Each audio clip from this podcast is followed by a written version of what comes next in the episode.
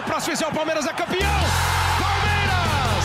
Campeão! Marcelinho Marcos partiu, Marcelinho bateu! Marcos pegou!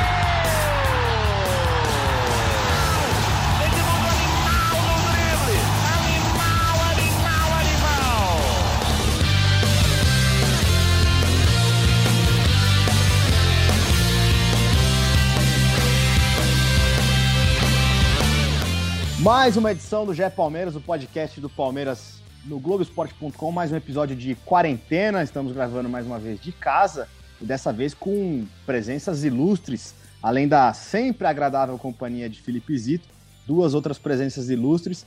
Dois caras que são né, tem muita coisa em comum, dois grandes amigos nossos, dois grandes colegas jornalistas e dois, dois Tiagos. Tiago Salata e Tiago Ferri. Eu começo pelo, pelo Salata. Seja bem-vindo, Salata. A gente estava há algum tempo já ensaiando para fazer esse convite. Que bom que deu certo agora. Olá, amigos. É, eu que agradeço, né? É uma oportunidade bacana conversar com vocês.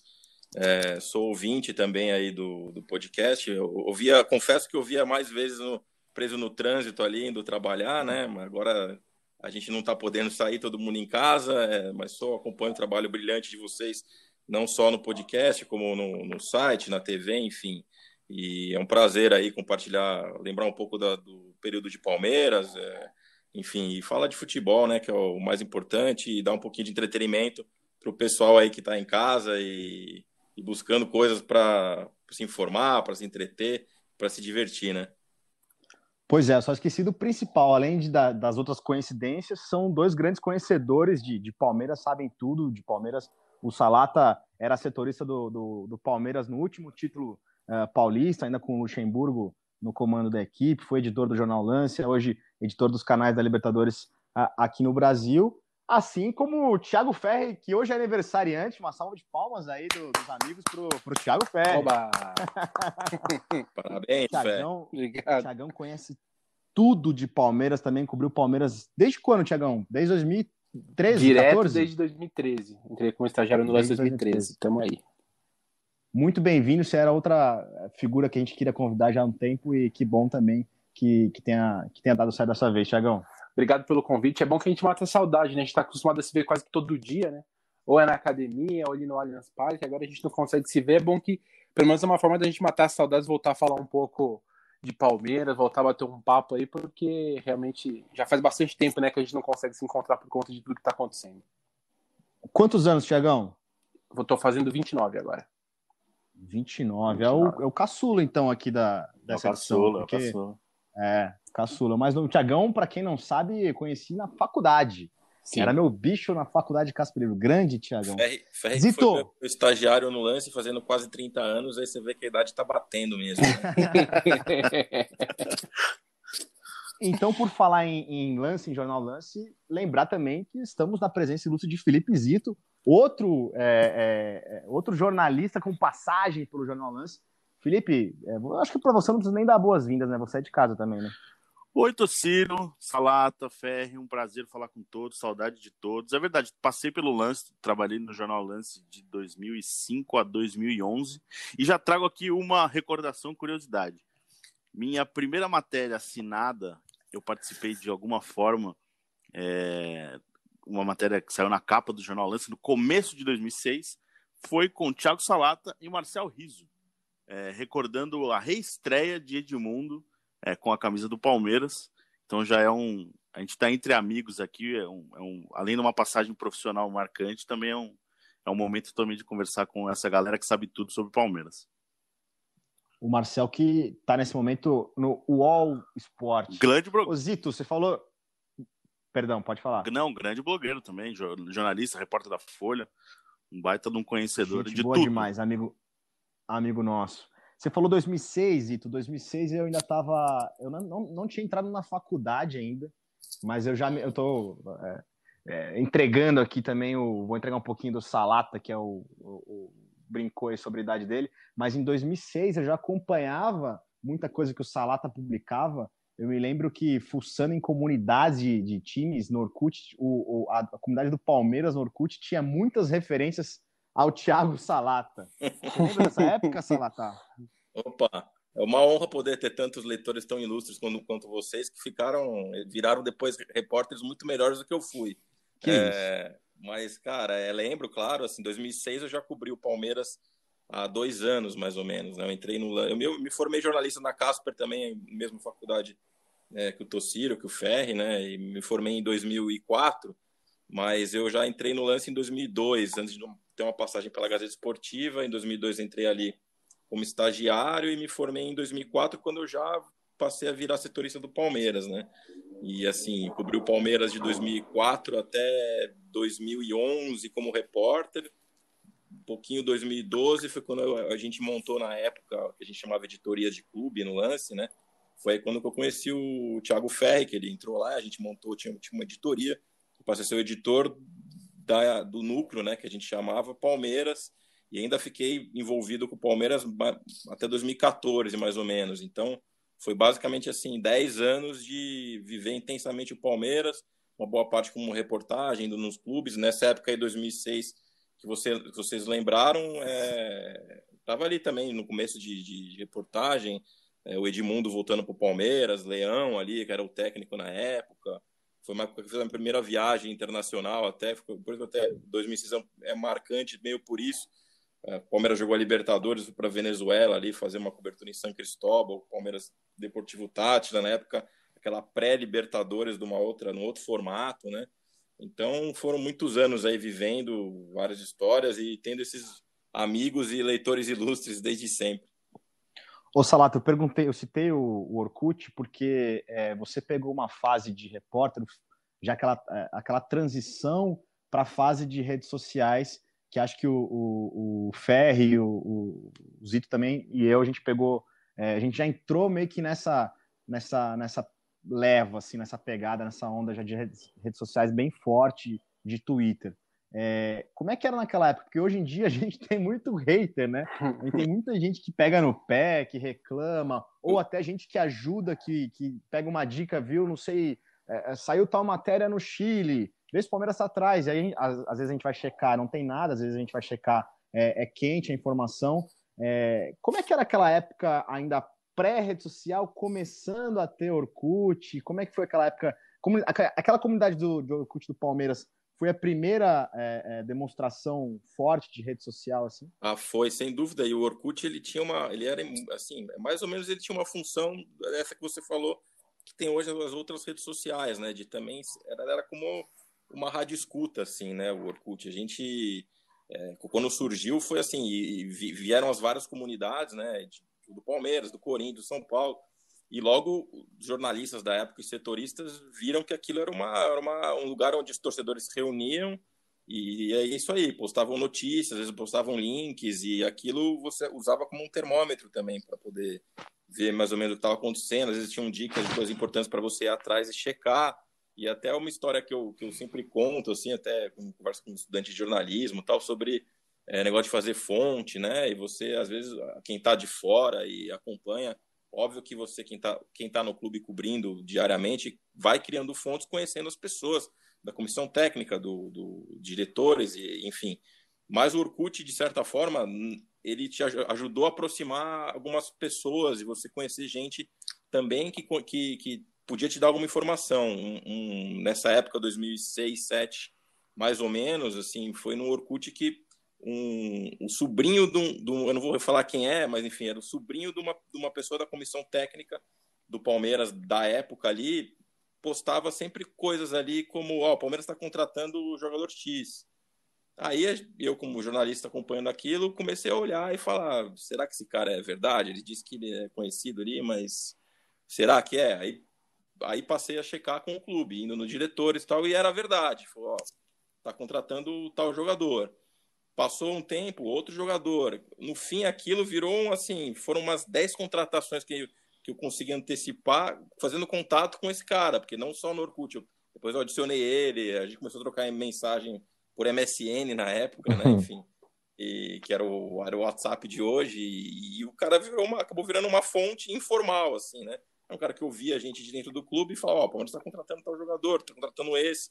Obviamente que não, não saía se publicando na hora, você tem que checar, ver se realmente o negócio tinha, tinha fundamento.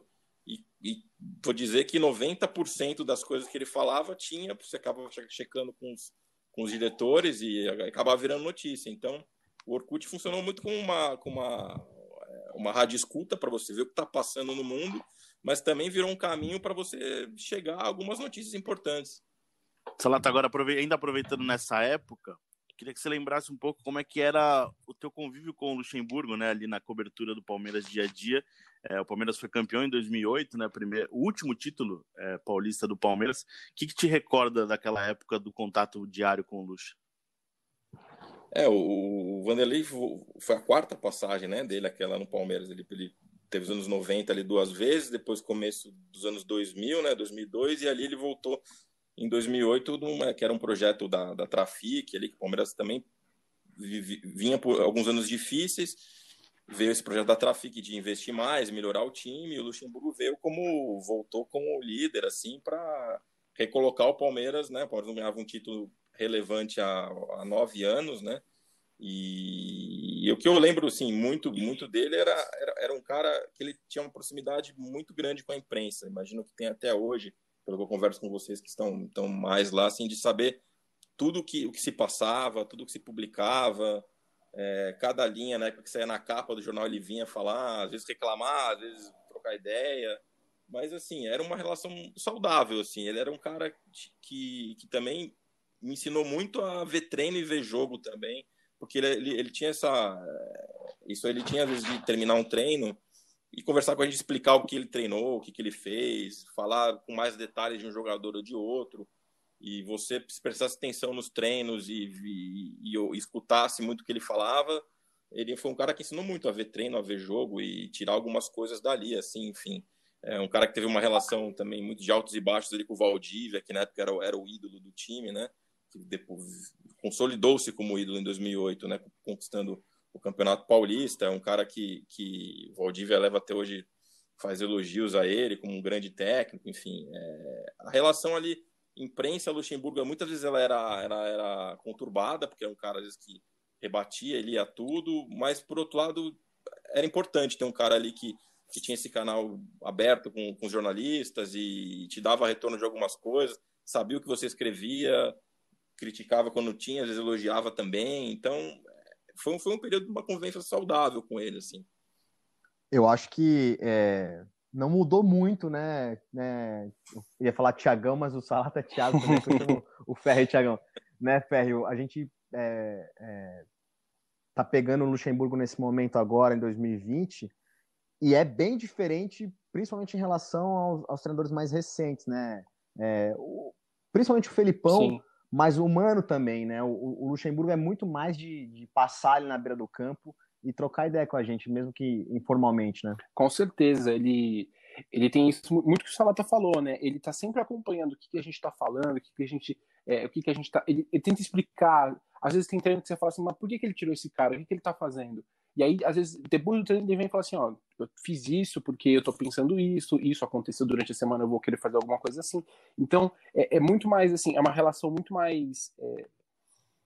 A, a, gente tinha uma, uma, A gente teve um distanciamento muito grande, né? Principalmente na época do Filipão, que não só a questão daquele que a gente não podia ver treino, mas é, era uma relação muito distante, né? Na, na verdade, não existia relação não tinha relação. Então, o, o, Luxemburgo, ele, acho que até sabendo também desse histórico, ele está tentando é, ser o mais didático possível para mostrar o que ele está fazendo.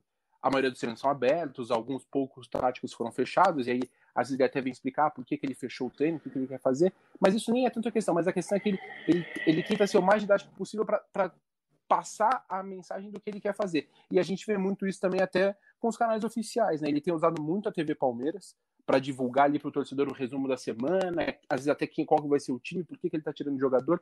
Então, o Luxemburgo pesa muito para o Luxemburgo isso, essa, essa, divulgação do trabalho dele, explicar o que ele está fazendo. E aí, realmente, a relação é, é, muito mais próxima, né? E até, às vezes, o bate-papo ali depois dos treinos é, rende, é, rende para a gente entender melhor o que, que ele está pensando, o que a comissão técnica dele quer fazer. E é, é legal, né, Ferre, que às vezes ele saía de um treino assim e a gente tinha algumas dúvidas. O que acontece? O Luxemburgo, é, como você falou, ele estava gravando muitos vídeos para a TV Palmeiras, às vezes até é, explicando algumas coisas que a gente é, queria saber e não tinha oportunidade de perguntar, porque ele não estava dando coletiva durante a semana, só depois dos jogos. E é mais ou menos nessa resenha, nesse bate-papo informal que a gente tinha, que a gente tinha oportunidade, às vezes, de tentar tirar alguma dúvida. Só que ele também, é claro que ele, ele, ele dava essa, ele dá né, essa, esse acesso pra gente, mas também é um acesso controlado. Às vezes a gente queria tirar alguma coisinha a mais ali, ele me diga, pô, isso aqui não é entrevista, pô. Teve, teve bastante disso também, né? Sim, sim, é verdade. É, o, ele, o, ele é bem ligeiro nesse, nessa questão, assim... porque às vezes também Aí você fala, ah, vou tentar aqui alguma informação, vou ter que fazer uma pergunta aqui, uma dúvida que tem. Ele já fala assim, ó, você bate papo ou entrevista? Aí já que já queria acordar, né? Mas é muito isso que o Tociro falou, assim, é, é um acesso controlado, óbvio. Ele assim, é um cara que viveu, é, vive o futebol intensamente de alto nível desde os anos 90 ali. E assim, ele, é, ele, ele é inteligente, sabe a importância que a imprensa tem, então ele manter uma proximidade até certo ponto é importante para ele, né? Para ele é, saber o que se publica, o que sai, e aí cabe também ao jornalista ter o senso crítico de filtrar algumas coisas, né? E não queimar pergunta também, né? Porque às vezes ali cada um tem uma chance de falar uma coisinha e acaba alguém acaba queimando pergunta à, toa ali nessa roda de, de bate-papo com ele. Mas enfim, acho que o Zito quer, o Zito queria emendar uma pergunta já tem um tempo. Manda ver, Zito. Não, até acho que a questão do Luxemburgo até é, querer mostrar muito do trabalho dele vem do questionamento sobre o que se ele está ultrapassado ou não, né? Se a gente fizer uma conta, eles são quase 30 anos da primeira passagem dele pelo Palmeiras e isso nos últimos anos acompanha é, a, essa coisa do Luxemburgo estar tá ultrapassado, o Luxemburgo ainda pode ser um grande treinador. Acho que ele veio para o Palmeiras é, muito empolgado e querendo mostrar trabalho. Então, acho que isso também facilita é, o nosso dia a dia de voltar a ter um pouco de, é, de acompanhar melhor né, os treinamentos, de ver o que, que ele está fazendo, o que a comissão técnica dele está fazendo, e até perguntar para o Ferre, aproveitando, o Palmeiras passou é, é, de, de, treinadores de características muito diferentes, né? O Palmeiras tinha desde o do Eduardo Batista ao Cuca, é, o Mano, ao Luxemburgo, ao Filipão, são treinadores completamente diferentes, não só de tática também, mas de, de personalidade. É, você acha que o Palmeiras com o Luxemburgo esse ano consegue encontrar um pouco é, reencontrar um pouco um caminho que possa ter sucesso é, com esse resgate de ser um ídolo, de estar tá afim é, de mostrar um trabalho? Acho que esse Palmeiras com o Luxemburgo pode dar certo? Eu acho que pode. É, eu tenho, eu acho que o trabalho dele estava, não vou dizer que era um grande trabalho, mas não era um trabalho ruim. Ele estava ainda começando a achar uma equipe, estava é, tentando fazer encaixar aquele time com os quatro jogadores na frente, né, com o Dudu, Luiz William e o Rony.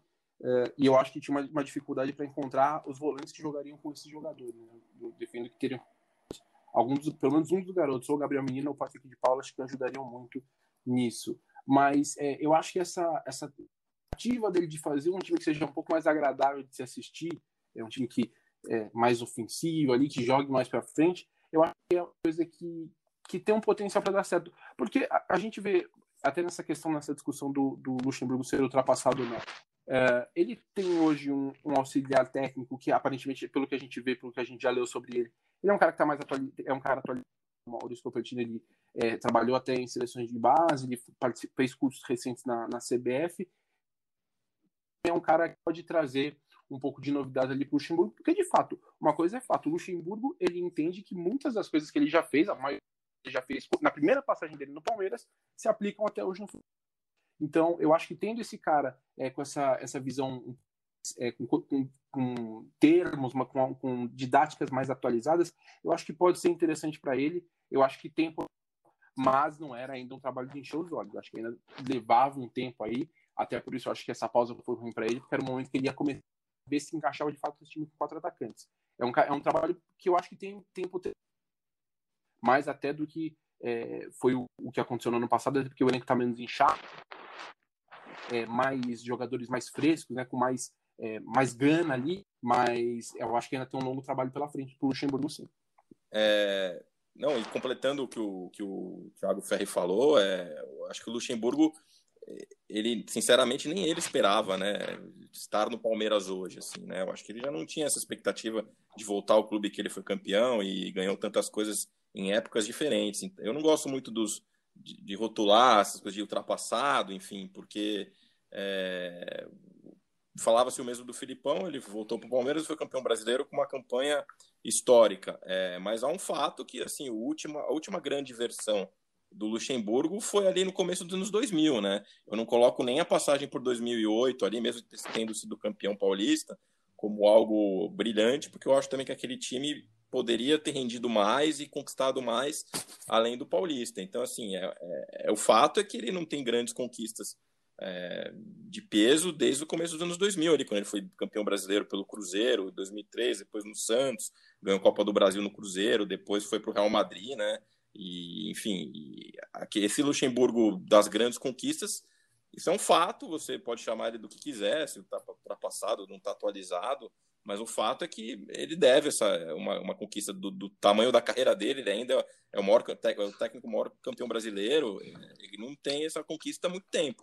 Então, acho que ele, que já nem esperava uma chance como essa, voltar a tê-la, sem dúvida ele está motivado para conseguir. A questão é se ele vai, de fato, conseguir tirar desse time que é muito bom o que a gente espera dele, né? Só tá voltando um pouco no tempo agora, a gente falou muito de transformação, de modernidade.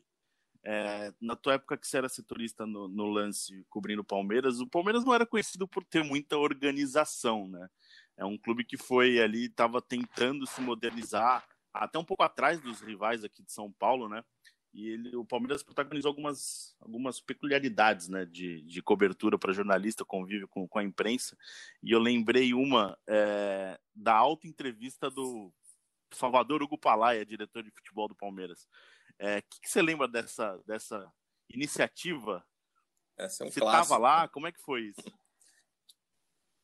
É, esse é um clássico, né? Só um pouco do que você falou, né? Assim, eu cobri o Palmeiras, como eu falei antes, de 2004 ali até 2011, então o torcedor sabe que não foram períodos muito bons ali, né? Foram mais períodos de crise do que de, de, de conquistas e times fortes. É, essa, esse episódio pontual é de 2006 ali, né? Do Salvador Hugo Palaia, para quem não lembra, foi um diretor de futebol do Palmeiras ali no fim de 2005, ele foi 2006 2007 ainda foi quando ele saiu para a mudança, quando, quando foi quando voltou o Edmundo ali depois de 2006 para 2007, ele saiu e veio a gestão do Tipulo, enfim, que depois veio o Vanderlei Luxemburgo. Esse episódio da auto-entrevista foi em 2006, assim, foi um momento que o Palmeiras vinha um, numa, numa crise, né? Vinha mal no Campeonato Brasileiro, foi terminou ameaçado de rebaixamento em 2006 e assim, ele vinha sendo é, bombardeado, o Palmeiras cobrado, enfim, por contratações, para o time reagir, enfim. E numa dessas, ele, ele é um cara folclórico, né? O Palai é um cara, assim, um trato diferente com o torcedor, com a imprensa, com frases de efeito. E naquele momento de muita pressão, ele foi orientado mais ou menos por, um, por um assessor de imprensa, o que, o que antes dele ir para uma coletiva, o que, que a imprensa iria perguntar, né? Então, a, a, os assessores falaram para ele, ó, vão perguntar sobre a situação da tabela, sobre contratação, sobre se o Palmeiras está é, tá ameaçado mesmo de rebaixamento.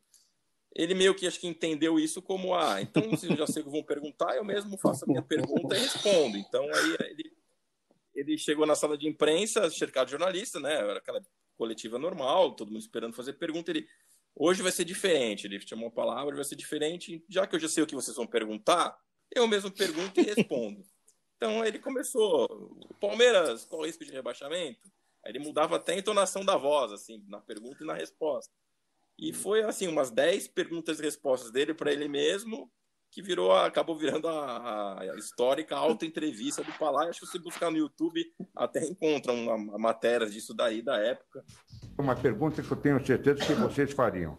O Vilar está, está, permanece no cargo? Sim. Se o rebaixamento assusta, Está aqui. Assusta, sim. Não só o Palmeiras. Estava assustando o Corinthians, está assustando a Ponte, está assustando todos aqueles que estão na zona de rebaixamento. E na minha avaliação, o time não será rebaixado. Não. Está faltando. Eu sei o que está faltando. Está faltando ganhar os jogos. E assim, e todos os jornalistas ficaram sem reação, né? Assim, pô, o diretor está aqui, não vão poder perguntar. Um misto de, assim, até cômico, né? Porque você ficou um pouco indignado de não poder perguntar, a gente queria perguntar, mas o negócio foi tão inusitado que ficou meio todo mundo paralisado e, e vendo ele perguntar e responder para ele mesmo. Então foi um negócio realmente exótico, né? Eu vou, eu vou abrir parênteses aqui para ver se nosso editor Henrique Totti acha o áudio dessa entrevista, pelo menos um trechinho, para a gente incluir aqui. E na sequência eu fecho parênteses para a edição de Henrique Totti. É espero que a gente tenha esse áudio. Se não tiver, é, é, acho que o torcedor do, do, do, Palmeiras, pelo menos da, da, nossa geração, se lembra com, com perfeição desse dia. O Palaia, como o Salata falou, é, é figura né, é, caricata conhecida, conselheiro do Palmeiras. Foi Palaia quem demitiu o Tite, né? Foi Palaia que demitiu o Tite, assim, numa coisa meio, meio inesperada, né? numa volta. O Palmeiras foi nesse mesmo período, né? Ali 2006, o Palmeiras meio numa turbulência, perdeu um jogo para Santa Cruz, né? Se não me engano, em Recife. Na volta, ele foi.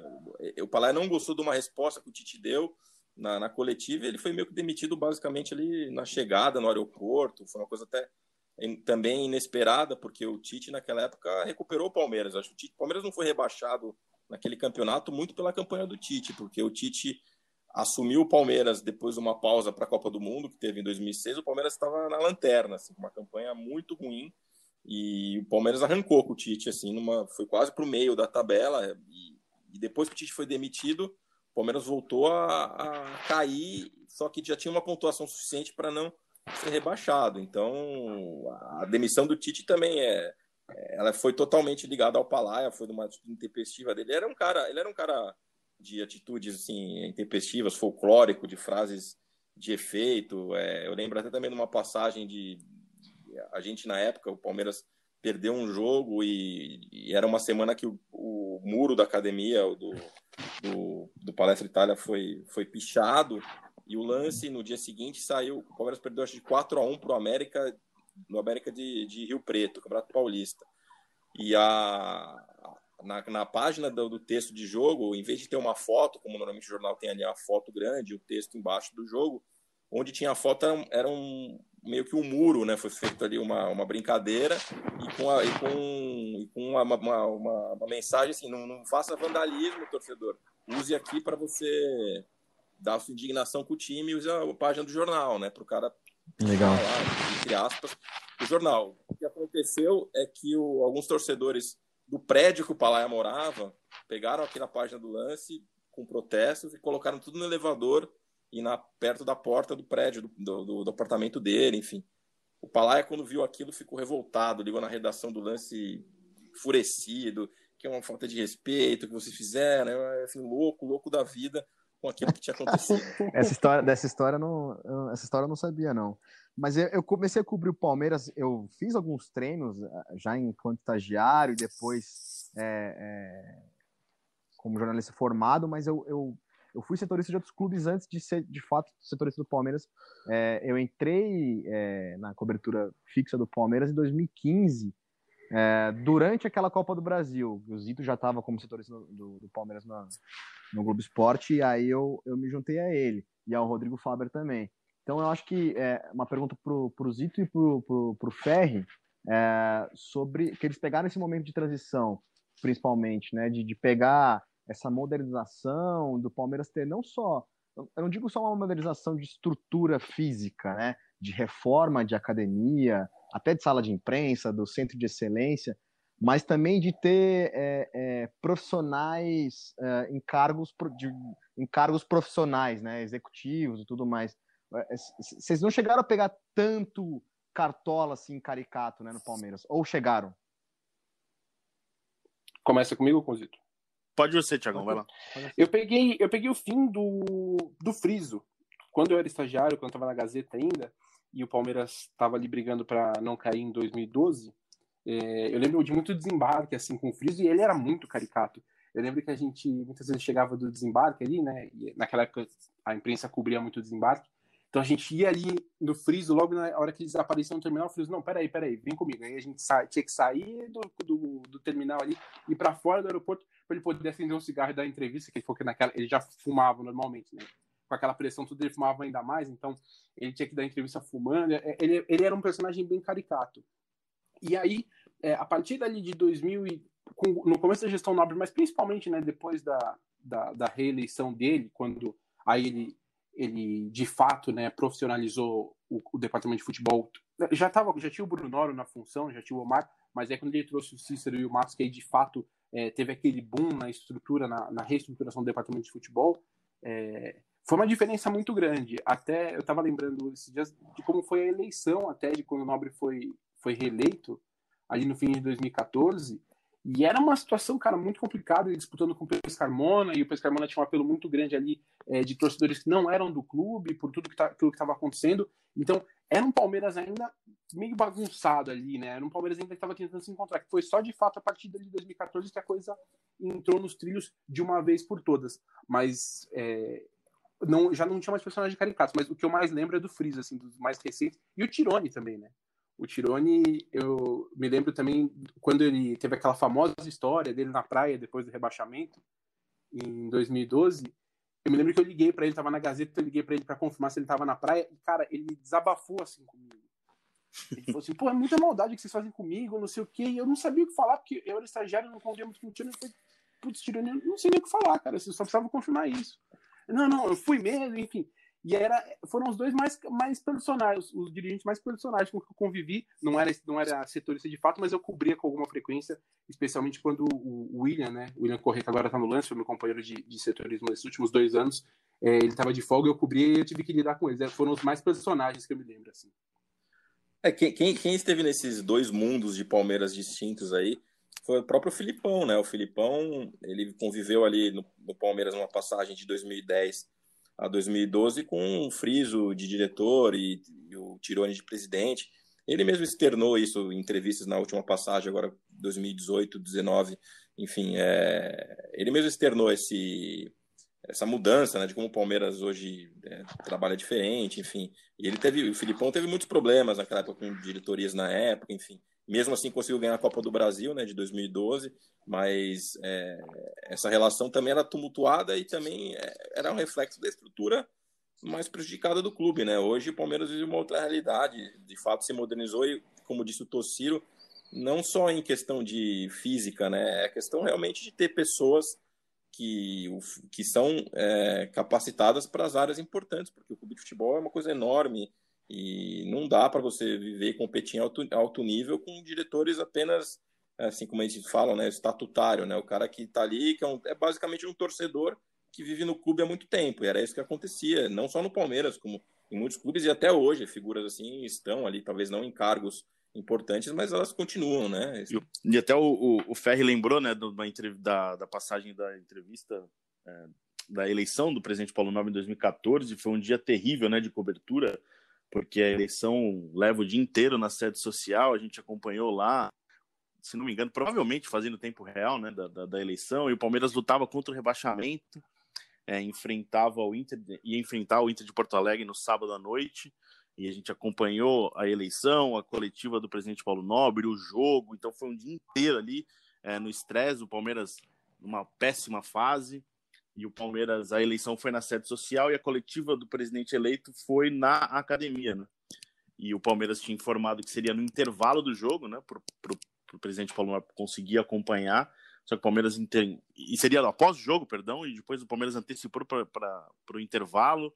É, ninguém, muita gente perdeu a coletiva e eu estou falando exatamente sobre isso não só pelo, por ser um dia marcante de cobertura, mas para falar um pouco de acesso aos presidentes, né? É, a passagem do presidente Paulo Nobre dificilmente dava entrevista, quando dava, tinha que ser autorizado por 300 assessores, então ele não tinha um acesso é, muito fácil aos jornalistas.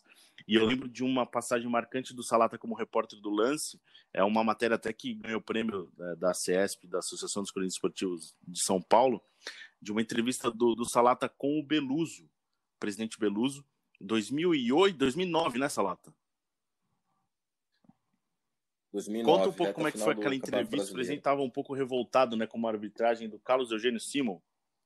É, você falou do, de questão de acesso, né, até chegar nesse tema. O Beluso era um cara assim, muito, muito diferente do que é hoje, com qualquer presidente, que você tem que passar por uma assessoria, enfim, até conseguir de fato falar. O Beluso era um presidente que atendia o telefone, assim, diretamente, assim, você precisasse, obviamente não todo dia, mas os jornalistas conseguiam acesso a ele para a todo momento para tirar dúvidas e perguntar, entrevistar, enfim. Você podia ligar às vezes no domingo para ele, ele atendia e você conseguia uma entrevista com ele e com coisas relevantes, enfim. E assim, com o tempo, é, foi se criando, vai criando um vínculo, né? Está sempre ligado, pessoas, ele já sabe quem é quem, quem é o repórter de cada jornal, atende, é, atendia uma rotina razoável. E aí, esse caso do. do essa, essa entrevista do, do Beluso é, para a gente no lance na época foi depois de um Palmeiras e, e, Fluminense, né? O Palmeiras brigava ali pelo título do Campeonato Brasileiro de 2009 e jogou com o Fluminense no Rio. Foi quando o Obina fez um gol, o Palmeiras saiu na frente do Fluminense com um gol, um gol de cabeça que, ao meu ver, legal, né? E na época o, o Simon anulou o gol, meio que ninguém entendeu muito bem a falta que ele foi que o Obina teria feito ali no, no, no defensor do Fluminense. E aconteceu que o Palmeiras perdeu o jogo depois, né? O Fluminense, ganhou, o Fluminense brigava contra o rebaixamento, o Fluminense ganhou do Palmeiras. E ali o Palmeiras não conseguiu mais recuperar, perdeu a liderança e, e não conseguiu conquistar o campeonato, que terminou nas mãos do Flamengo. Nesse dia, nesse domingo, é, o Beluso ficou enfurecido assim, com, com o Simon transtornado, porque o Beluso também era muito passional, né? Era um, é, um torcedor mesmo, né? É, e ele queria desabafar, queria xingar, e assim, deu nele de ligar no lance, enfim, e me ligou, enfim, na redação. Eu estava trabalhando, a gente estava cobrindo o jogo à, à, distância, o jogo foi no Maracanã, é, a gente estava aqui em São Paulo, ele ligou na redação, já era de noite, né? O jogo terminou por volta das seis, imagino que era mais ou menos oito da noite, e assim, me detonando o Simon, né? Que foi o árbitro, fazendo acusações, frase como Simon tá na gaveta, e, enfim, e que se visse o Simon na rua, iria bater no Simon. É, foram, assim, coisas pesadas e, assim, eu meio, pô, cara, tem uma bomba nas mãos, né? É, o presidente do Palmeiras está ameaçando bater no árbitro e, acusa, e dizendo que ele está na gaveta, que ele que ele está comprado, que ele tá, isso que ele está falando, né? E, obviamente, entendendo o calor ali do momento, eu, eu, eu falei, ó, Beluso, é, isso é uma entrevista, eu tô te perguntando do jogo, você tá falando isso. Você tem certeza que você quer publicar nesses termos? Pode publicar, pode colocar aí que o Simon é isso, é aquilo, pode publicar. Pode ser assim, ó, nós vamos publicar, hein? Então, para não ter depois aquele. Eu, na hora eu, imaginei, né? Ele tá desse jeito, eu vou sair, eu publico algo, não está gravado, porque é uma conversa de telefone. É muito fácil depois eles virar a cabeça e desmentir, dizer que não, não falou aquilo, né? Apesar de eu saber, pela relação que a gente tinha próxima, que ele não faria, mas é, o jornalista tem que se resguardar nesse momento. Então, assim, ele não pode publicar, enfim, detonou o Simon, depois que a gente, contando um pouco do bastidor de como funciona uma publicação de algo assim, quando gente desligou, fui conversar com os editores da época, falou, pô, isso é uma bomba, né? Ele tá detonando um árbitro, tá gravado? Não, mas eu banco que ele não vai voltar atrás e vai, vai confirmar isso. A gente publicou a entrevista, né? Enfim, explodiu para tudo quanto é lado. No dia seguinte, ele convocou uma coletiva e, reafirmou tudo que tinha dito. Enfim, o, Simon depois processou ele, até ganhou ele, processou até o lance. Na época, não tinha nada a ver, mas a gente foi absolvido, né? Porque a gente, pelo menos, não tinha nada a ver com isso. Mas ele processou, processou o Beluso, acho que o Simon ganhou até uma. O Beluso teve que pagar uma indenização ao Simon por causa dessa entrevista aí no final O Ferri, e aproveitando em cima dessa pergunta do Salata, é, tem muito disso de, de, de, redação de jornal, né? Assim, às vezes, hoje menos, né? Porque as pessoas têm, da mesma forma como a gente tem mais é, um acesso mais fácil no sentido de ter o contato, pelo menos. É, às vezes as pessoas podem não, não nos responder e tal, mas as pessoas também têm o nosso contato. Mas é, é, existe muito isso, ou existiu muito isso, né, de, de ligarem em redações, assim. Você tem casos é, é semelhantes, não precisa citar nome, não precisa citar é, é, necessariamente algum caso, mas você viveu episódios parecidos com o do Salata. Eu lembro muito bem a história do Salata, e eu lembro até que no texto que ele escreve, ele deixa claro isso, ó, é, é, presidente, eu não, me lembro, eu não me lembro de ter visto o senhor tão isso. exaltado como o senhor está. É, é, não foi isso? Eu, eu, a gente vai publicar. Exatamente. Isso foi bem legal. É, eu, eu, eu, tive o cuidado de assim mostrar no texto a, o tom que ele estava e que ele foi alertado que ele estava falando assim uma bomba. Então. Acontece bastante de o pessoal entrar em contato para querer dar uma desabafada também. Ah, com certeza. Eu teve uma tem até uma, uma vez que eu não, não vou nem falar, não vou falar não, mas tive uma, uma vez um técnico me ligou também uma vez para desabafar é, depois do jogo por uma confusão assim, por um telefone sem fio que não tinha sentido nenhum e que acabou que chegou nele de uma forma errada. É, e ele quis desabafar sobre uma, uma repercussão de uma, de uma entrevista que ele deu É, e às vezes é isso, às vezes acontece de a gente não tá nem esperando. Já aconteceu de, de eu não estar tá na redação, mas me ligarem da redação e falaram assim: ó, oh, Thiago, é, ligaram aqui, é, falaram, passaram isso, isso e isso uh, para você, é, que é uma, uma, declaração assim, assim, assado. E já teve vezes que eu falei assim: ah, cara, isso é trote. Tá falando isso aí, ligou na redação para me falar isso, é trote. E aí, aí eu liguei pro pessoal e falei assim: pô, eu tava, saí há pouco da redação, no caminho disseram que você ligou lá e falou isso, isso e isso, mas acho que era trote, né? A pessoa, não, não, é verdade, eu falei exatamente isso mesmo. Ah, ah, não, então é isso. Então acontece muito isso. E aí, é, esse é o caso que você não pega, porque uma coisa é te mandar uma mensagem no WhatsApp, uma, uma pessoa que você tem contato, te ligar, uma pessoa que já tem uma relação. Mas às vezes acontece, acontecia mesmo de ligar na redação e falar assim, ó, tal pessoa quer falar com você, e você nem tá esperando. E às vezes sai uma matéria muito relevante, né, uma matéria importante, uhum. e aconteceu, eu, eu já achei que era trote. Eu falei, não, é trote, isso aí não é verdade. Eu falei, não, não, é verdade mesmo. Pode publicar isso aí que eu tô falando que é verdade. Não, o que acontece bastante também hoje em dia, por conta da, das redes sociais, todo mundo tem uma conta no, no, Instagram, no Twitter, às vezes essas próprias pessoas gravam vídeos ou escrevem alguma coisa e aí a gente tem que correr atrás para repercutir, né? Muitas vezes eles nem, nem é, buscam o meio, o veículo, um veículo tradicional e acabam é, é, publicando um monte de coisa que a gente tem que correr atrás. Tem vários personagens polêmicos em Palmeiras, é, Felipe Melo. E o pessoal, enfim, e o pessoal fica, e o pessoal fica bravo com nota também, né? Avaliação, atuações. É, é um muito. Mundo... é difícil, não é fácil, não. Não, é, é, e há, algum tempo o, dirigente, o jogador quisesse desabafar de algo, era isso, ele procurava o jornalista. Hoje ele tem a rede social e se, pe ali, e, e se pegar mal, quer, e se pegar mal, fala que foi o primo que escreveu. O veículo. a rede social hoje em dia é complicada é, lidar com rede social, eu tenho, vou te dizer que eu tenho uma dificuldade com o Twitter ali, que é hoje em dia eu abstraí um pouco, mas no começo, assim, é, quando começou a pegar de verdade esse lance de, de, de setorista é, é, é, no, no, Twitter, assim, das pessoas terem acesso e, e, e, seguirem mais, eu sofria bastante ali com, com o hater. Não sei como, como foi com vocês.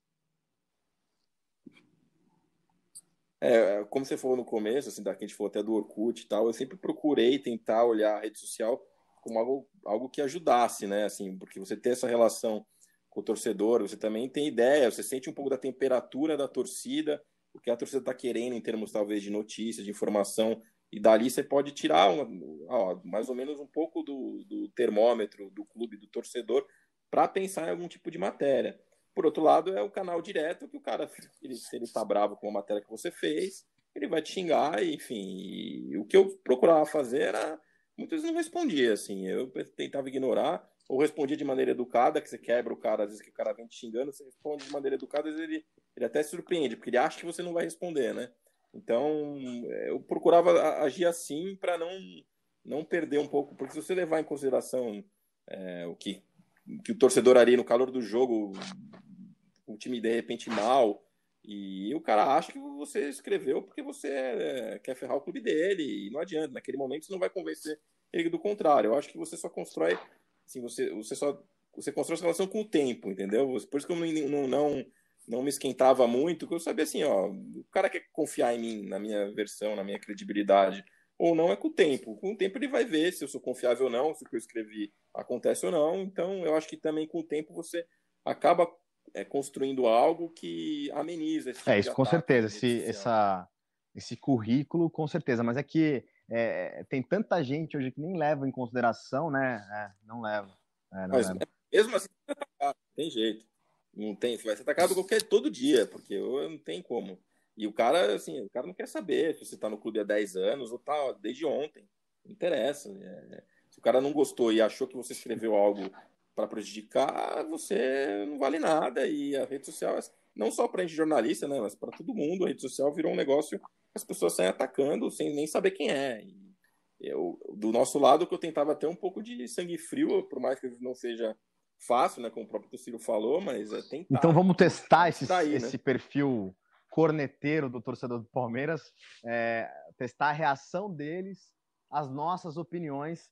Eu vou fazer uma pergunta para vocês sobre Palmeiras 2020, se ainda tiver futebol em 2020, né? Vocês acham que é, é, o Palmeiras pode ser, com esse time, com esse trabalho que o Luxemburgo tem feito, é, campeão nesse ano, campeão de, de Libertadores, campeão paulista? É, eu, a primeira pergunta, quem pode responder primeiro é o Thiago Ferri. Eu acho que pode. O elenco do Palmeiras é bom, muito bom. Não, não, acho que hoje é o melhor do Brasil, mas é um, está entre os melhores precisa dar um caldo melhor no time. Acho que o time precisa dar uma encorpada e vão ter algumas questões de, por exemplo, todo mundo está falando que quer que o Campeonato Brasileiro seja disputado nas 38 rodadas, mas vai dar para disputar sim? Vai ter calendário? Quer dizer, se for de repente tentar colocar um quadrangular, ponto corrido, um mata-mata, alguma coisa assim, pode ser alguma coisa interessante para o Palmeiras. Eu acho que o Palmeiras tem elenco e eu acho que tem um técnico que entende de futebol para fazer o Palmeiras jogar mais. Eu acho que é possível. Não vou dizer que o Palmeiras vai, como a expectativa que era em 2019, no começo de 2019, que era para brigar por todos os títulos. Mas o Palmeiras tem capacidade de ganhar pelo menos uma taça nessa temporada, eu acho que tem sim. Entrou com uma expectativa menor, né, nesse ano. Com certeza. Relação... E eu acho que é melhor também para o Palmeiras. Porque a expectativa que se criou em 2019 acabou que gerou uma pressão que não tinha como terminar o ano, né? Quando o Palmeiras é eliminado pro, pelo Grêmio na, na, Libertadores, a expectativa era tão grande que se criou que você manteve todo o elenco campeão brasileiro, trouxe, Ricardo, trouxe o Goulart, trouxe todo mundo que o Filipão queria, manteve a, a, comissão técnica ali, manteve, manteve todo mundo. E aí você, não, você chega ali em setembro e está eliminado de todas as competições e já distante do Flamengo, desandou, acabou seu ano, não tem como terminar. Era muito grande. Esse ano acho que foi um acerto. Eles enxugaram, colocaram mais garotos, é um elenco sem tanta pressão. E aí eu acho que tem a, essa diminuição de expectativa ajuda também para que no fim a, a, temporada termine melhor. O que vocês acham, Salata, Zito? É, no cenário anterior, né, até onde a temporada transcorreu, né, ali até a segunda, o Palmeiras jogou ali duas rodadas da Libertadores, né, o Campeonato Paulista indo para a reta final. Eu acho que o Palmeiras deveria estar jogando mais, assim, pelo time que tem. Eu acho que o Palmeiras tem um time muito forte. Eu acho que tem, tem opções boas aí em todas as posições. Esse quarteto do ataque é muito bom. Eu acho que o Palmeiras é, tem zagueiros bons. O, o, o Palmeiras tem um time muito forte acho que está abaixo do Flamengo. Para mim, o Flamengo chegou num nível muito acima dos demais, né? Assim, tanto na maneira de jogar, assim, como tanto é, é, proposta de jogo como qualidade mesmo dos atletas que tem lá. E os outros vão ter que correr atrás. Mas eu acho que o Palmeiras, o Palmeiras é, tem qualidade, deveria estar jogando mais naquela altura ali, quando o Palmeiras, é, quando a temporada foi interrompida. Agora, quando voltar, é, vai tudo reiniciar, né? Não se sabe é, o formato das competições, as equipes vão praticamente voltar de férias, né? Vão fazer uma nova, entre aspas, pré-temporada. É, então, assim, o estágio, o time que estava já no estágio X vai regrediu, vai ter que trabalhar tudo de novo, e eu acho que é, condições de brigar, em especial em, em torneios mata-mata ali, tem, porque o time é forte, é bom, o técnico é experiente, mas eu acho que na, naquele momento que parou, ficou devendo, estava devendo. Poderia estar jogando eu já não, melhor, na minha visão. Eu não sei mais o que pensar do Palmeiras. Antes eu achava que. é verdade. O Zito, o Zito, eu nunca sei o que ele vai falar. Isso que é mais engraçado. Porque tem dia que ele tá super é, é, é, é, otimista no trabalho do, do treinador, no, no, outro dia ele tá muito pessimista. Hoje eu não o, sei. O Zito, acorda, o Zito acorda cada edição com, com o espírito é. de Estado. Vamos lá. Eu não sei mais o que pensar. Eu não sei mais, porque antes eu achava que o Palmeiras lutaria só pelo título paulista. É, hoje a gente não sabe como as equipes vão voltar, quando vão voltar. Mas uma coisa que eu acho que pode ser importante é a parte da expectativa que vocês falaram, né? O Palmeiras o Palmeiras criou muita pressão em cima dele nos últimos anos, é, transformando vice-campeonato e terceira colocação no Campeonato Brasileiro como coisas ruins, né? A gente está falando aqui, pegando o tema do nosso podcast, 20 anos de cobertura praticamente. Nesse período, o Palmeiras ganhou dois brasileiros e um Campeonato Paulista. Então, a partir do momento que um vice-campeonato, uma terceira colocação no Campeonato Brasileiro é uma coisa para ter crise, acho que o Palmeiras precisa rever muito dos conceitos dele, o torcedor, então, essa, essa parte de criar menos expectativa pode ser importante na Libertadores, pode ser importante no Campeonato Brasileiro. Pega como o Flamengo ano passado. O Flamengo foi um time histórico, mas quase foi eliminado pelo nas oitavas de final da, da, da Libertadores pelo Emelec, né, se não me engano. Então sofreu, sofreu para não ganhar para ganhar do Emelec, Emelec. né? Então, então a gente via um, um Flamengo histórico que precisou em, se encaixar durante o tempo, durante a temporada. Eu acho que o Palmeiras é, pode precisa ainda se encaixar melhor. E agora a questão é ver é, como, é, como que volta é, dessa parada, quando volta, como é que vai ser disputado o campeonato. Acho que tem muita ainda interrogação nessa sequência de temporada. É, e Tociro, já vamos encaminhando para os procedimentos de despedida? Vamos, eu não vou dar minha opinião, eu vou fugir dessa. Eu vou dar sim é, espaço para o Thiago Salata e para o Thiago Ferri é, passarem é, é, as suas redes sociais, onde o torcedor do Palmeiras e o torcedor no geral pode encontrar vocês, o projeto de vocês, as suas arrobas, enfim. Salata. Bom, quem quiser ainda. Hoje eu tuito muito menos do que na época que eu era repórter, né? Setorista, mas o meu arroba Thiago Salata tá lá. O que eu dou de, de, de indicação é seguir as contas oficiais da, da, Libertadores, né? Que é onde eu trabalho, que a gente produz conteúdo para Libertadores. Aqui no Brasil é arroba LibertadoresBR, que está no Twitter, no Instagram e no Facebook é o barra Copa Libertadores.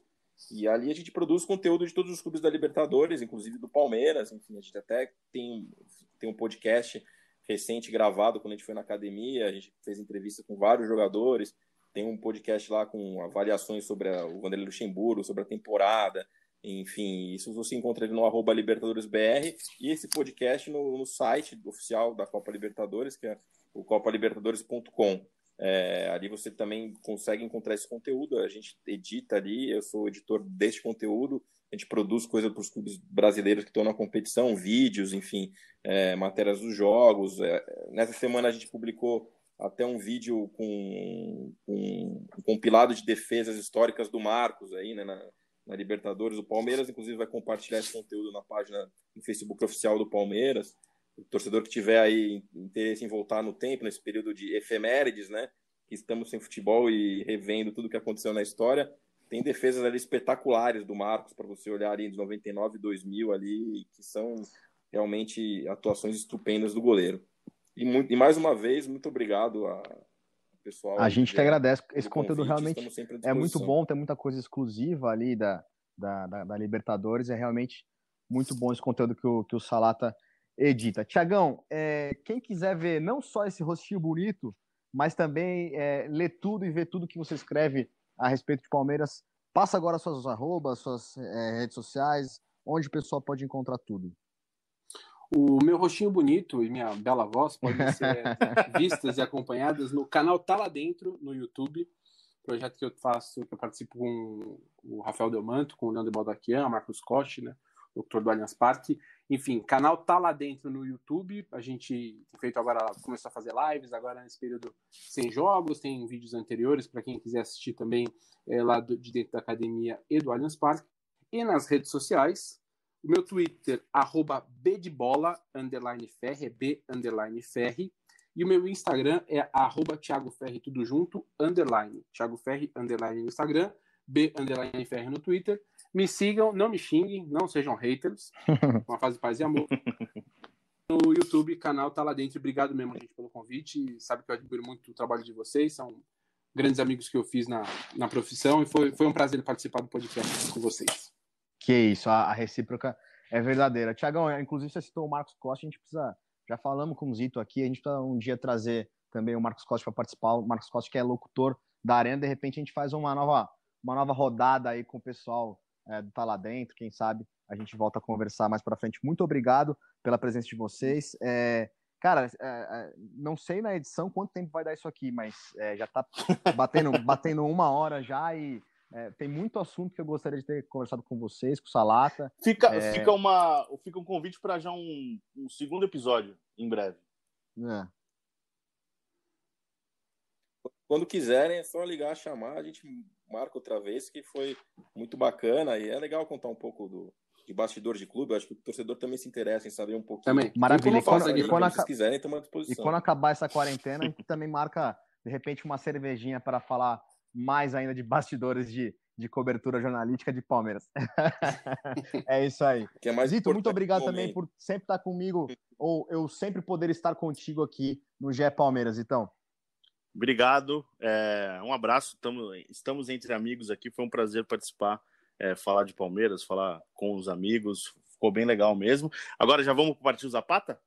É, então, deixar para os nossos convidados pelo menos um, um, um deles ou os dois ao mesmo tempo. O que a gente faz? Não sei. Você escolhe, você que tá comandando o programa hoje. Eu que que é comandando. programa. Ah, eu tenho a responsabilidade de definir. Não, vamos lá, é o seguinte: o, o Salato e o, o, Ferri já sabem que a gente se despede chamando o, o grito de partiu Zapata do Galvão. É só falar partiu Zapata que a gente encerra, que o Henrique Totti, nosso editor do podcast, vai lá e coloca a vinheta. Então acho que eu vou falar 3, 2, 1. No 1, os dois falam partiu Zapata. Pode ser? Pode ser. Então vamos lá, 3, 2, 1. Partiu Zapata. Partiu Zapata, sai que é sua, Marcos! Bateu pra fora!